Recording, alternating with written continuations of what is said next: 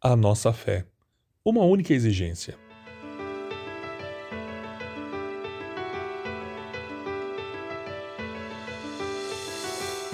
Romanos, capítulo 4, do verso 20 ao 25 diz: Em nenhum momento a fé de Abraão na promessa de Deus vacilou. Na verdade, ela se fortaleceu e, com isso, ele deu glória a Deus. Abraão estava plenamente convicto de que Deus é poderoso para cumprir tudo o que promete. Por isso, por sua fé, ele foi considerado justo.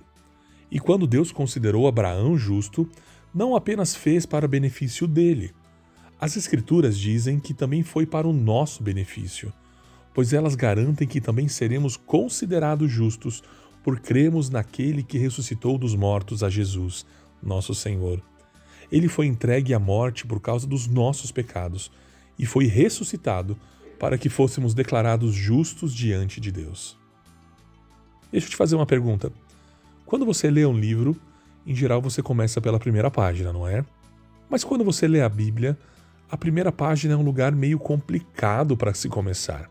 As pessoas, os eventos e até mesmo o Deus descrito no Antigo Testamento são difíceis para nos identificarmos. Mesmo assim, para compreendermos plenamente o motivo pelo qual Jesus viveu e precisou morrer, vale a pena voltarmos desde o princípio. A Bíblia toda, incluindo todas as narrativas complicadas do Antigo Testamento, conta uma única história. Como Deus vem tentando nos reconquistar, nós, os pecadores, desde o momento em que pecamos pela primeira vez. As três principais tradições da fé ou seja, o cristianismo, aquilo que nós acreditamos, o judaísmo e o islamismo possuem vários elementos em comum a respeito das origens do relacionamento da humanidade com Deus. Todas as três concordam que Deus nos criou à sua imagem e nos concedeu o livre-arbítrio para dizermos sim ou não ao nosso Criador. E todas concordam que no início da história da humanidade, alguém disse não. Quando isso aconteceu, o pecado entrou no mundo e desde então nada tem sido tão bom conforme foi planejado. A introdução do pecado na experiência humana forçou Deus a escolher entre destruir esse mundo contaminado pelo pecado e começar tudo novamente, ou arregaçar as mangas e trabalhar para corrigir a humanidade. Mais uma vez, o cristianismo e o judaísmo e o islamismo concordam que Deus decidiu entrar no meio da confusão que criamos. E ele começou o processo de limpeza ao fazer três promessas para um homem chamado Abraão. Abraão não era um homem perfeito. O livro de Gênesis registra que ele mentiu, registra que ele traiu. Mas os pecados de Abraão não impediram Deus de utilizar a sua vida. E aqui eu abro um parênteses. Os seus pecados não impedem de Deus utilizar a sua vida.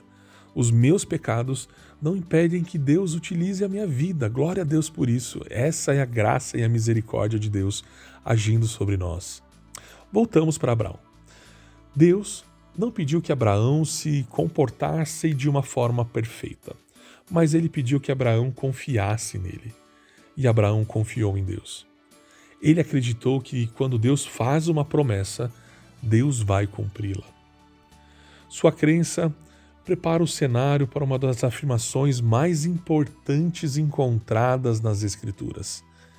Abraão creu no Senhor e isso lhe foi creditado como justiça.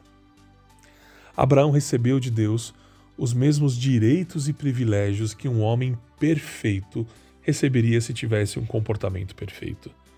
Só que ele não precisou merecê-los. Ele não podia merecer, pois ele já era um pecador, assim como você e eu. Deus deu crédito a Abraão devido à sua fé. Assim como lemos no início desse episódio, na carta de Paulo aos Romanos, a aceitação incondicional que Deus demonstrou a Abraão está disponível para todos nós. Qual a única exigência? Uma única expressão de fé.